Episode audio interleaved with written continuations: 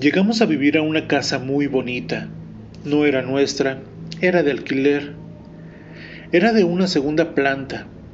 Las escaleras de la misma quedaban por dentro de la casa, pero eran hermosas de madera, con un tallado hermoso de flores y aves. Se podría decir que era una casa soñada. Todo su piso era de madera y todos los acabados perfectos. En la segunda planta quedaban las habitaciones, que eran cuatro en total. Mis padres me dejaron escoger la mía. Yo elegí la que quedaba al subir las escaleras, ya que me gustaba porque así podría bajar en la noche a la cocina.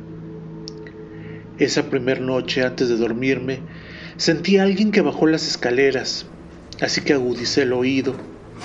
Pensé que sería mi madre o mi padre, pero después pensé que no podrían ser ellos porque los pasos eran rápidos, casi como si corriera, como si fuera un joven o un niño. Sentí cuando se dirigió a la puerta principal, al parecer después a la cocina, y de ahí volví a subir las escaleras. Cuando estuvo arriba, dio un portazo en una de las habitaciones donde no dormía nadie. Mi padre y mi madre corrieron a ver qué me había pasado. Les dije que no había sido yo. Les conté lo que había escuchado.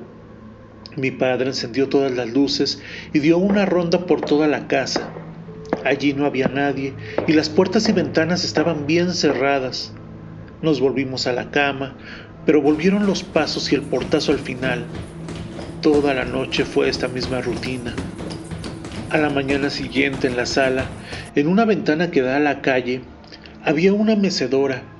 Era bastante antigua, pero muy bien conservada. Los tres nos preguntamos de dónde había aparecido. Mi padre, con la intriga, creyó con seguridad que alguien se había estado metiendo a la casa. Así que trajo un perro pastor alemán que teníamos con la abuela. La intención era traerlo después de tener todo listo en casa, pero con lo que había pasado, mi padre quería estar seguro que no entrara nadie más a la casa. Así que el perro lo dejamos en la sala y llegó la noche. Cuando todas las luces se apagaron, el perro empezó a chillar como cuando algo lo asusta. Después de esto, se volvieron a escuchar de nuevo los pasos rápidos por las escaleras y la cocina, y los cuales volvían a la habitación. A la mañana siguiente, la mecedora se encontraba en otro lugar. Alguien la movía. Así que mi padre, receloso y con dudas de nuestro perro por su flojera, instaló un sistema de alarmas en toda la planta baja y las escaleras. Pero estas no se activaron, Mientras aquello ocurrió por la casa, todo se hacía más misterioso. No solo el hecho de que la mecedora amaneciera en lugares diferentes, sino que en el día se mecía sola, como si alguien estuviera ahí sentado. Fue así que mi padre salió a preguntar qué misterio encerraba aquella casa. Muchos dijeron no saber nada, pero una anciana que vivía sola llevaba toda la vida viviendo por allí.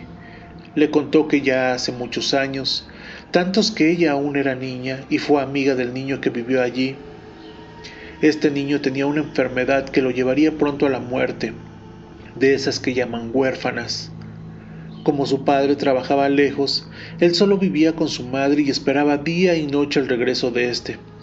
Así que en la noche, a cualquier hora que sintiera llegar a alguien, corría a ver a la planta baja si era su padre, la madre muchas veces lo encontró sentado en el piso esperando la llegada del padre.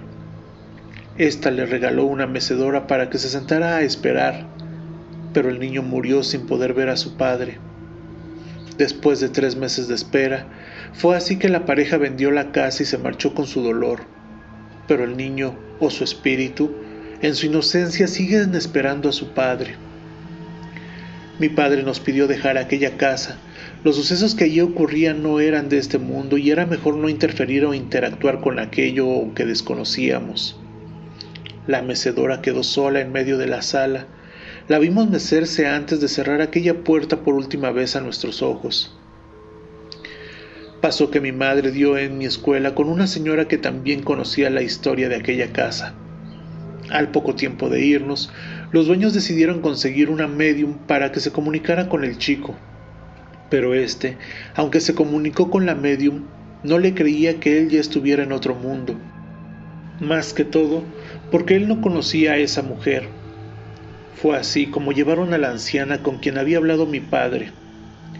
Este la reconoció de inmediato. Ella le dijo que debía irse, que ya estaba en otro lugar, pero éste le hizo prometer a la anciana que si se iba con él para poder tener con quien jugar, él se iría de aquella casa. Al parecer, a los ojos del niño también veía a la anciana, como a la niña que conoció. Ella le aseguró que sí, se iría con él. Fue así, como después de todo esto, en la casa no se volvió a escuchar nada. Pero para más asombro de las personas de los alrededores, esa misma noche la anciana murió. La encontraron al día siguiente sin vida en su cama. Estaba sonriente. Cumplió su promesa.